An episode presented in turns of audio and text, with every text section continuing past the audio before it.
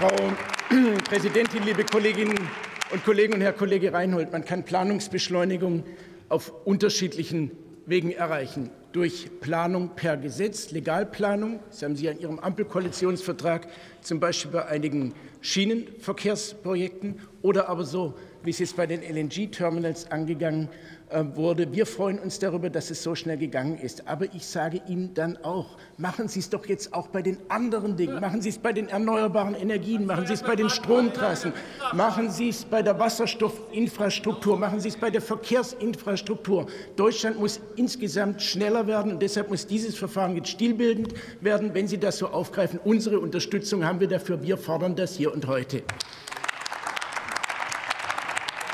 Und dann, Herr Kollege Junge von der SPD, wenn Sie unsere Arbeit hier als Seitenlinie bezeichnen, als Seitenlinie, sagt es wenig aus über die Union, aber viel über Ihr grundlegend falsches Verständnis von parlamentarischer Demokratie. Ja, ja, ist Ihr Parteifreund Franz Müntefering, der sagt, die Opposition ist Mist.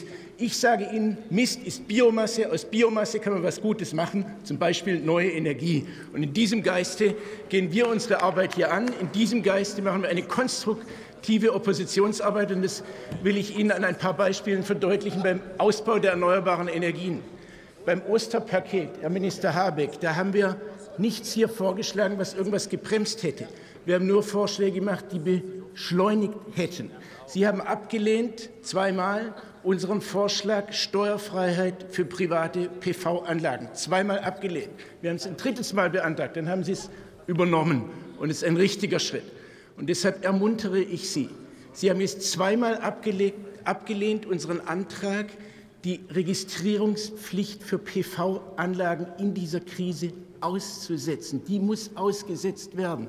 Da liegen überall im Land große PV-Anlagen, die könnten jetzt ans Netz gehen, aber die werden nicht angeschlossen, weil Sie nicht bereit sind, auf die Registrierungspflicht zu verzichten, Herr Habeck.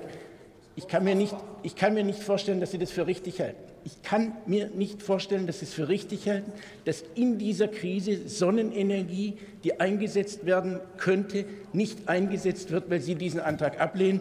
Wir werden ihn in der nächsten Sitzungswoche ein drittes Mal stellen. Es wäre klug, wenn Sie es noch mal angucken. Wir werden darauf drängen, weil wir brauchen jetzt alle Möglichkeiten der Energieerzeugung, gerade auch das, was auf unseren äh, PV-Anlagen, mit unseren PV-Anlagen möglich ist. Dann haben Sie jetzt einen Vorschlag vorgelegt zur auch rückwirkenden Abschöpfung von Erträgen bei den erneuerbaren Energien. Herr Minister, was Sie hier vorgelegt haben, ist eine erneuerbaren Bremse. Da droht ein Kollateralschaden für die Energiewende.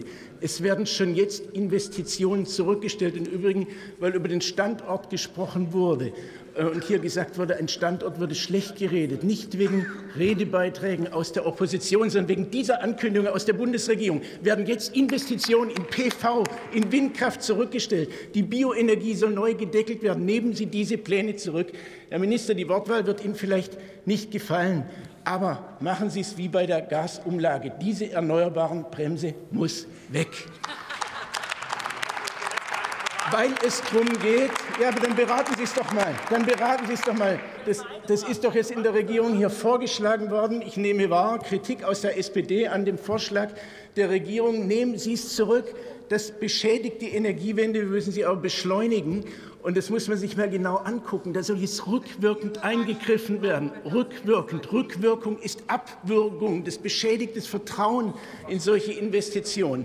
Es sollen nicht etwa tatsächliche Gewinne, sondern vermutete Erträge abgeschöpft werden. Es gibt jetzt namhafte Juristen, die sagen, das ist vermutlich verfassungswidrig, EU-rechtswidrig. Es ist aber vor allem politisch verrückt.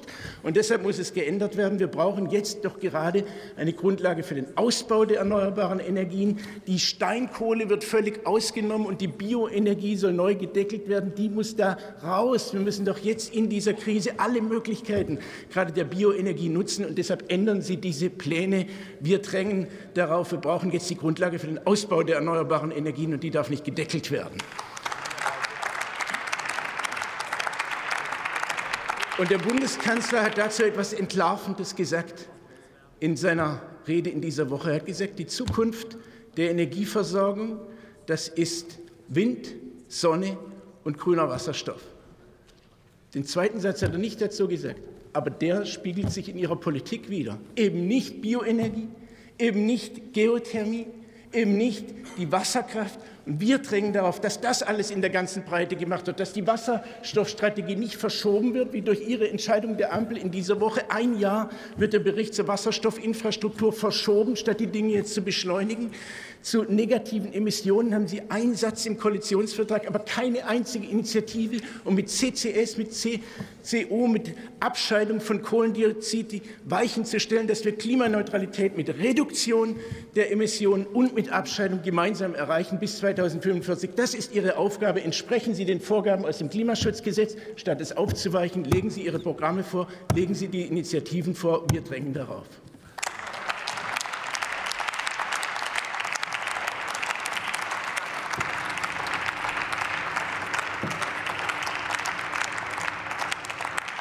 Nächste Rednerin für die Fraktion Bündnis 90 Die Grünen, Katrin Uhlig.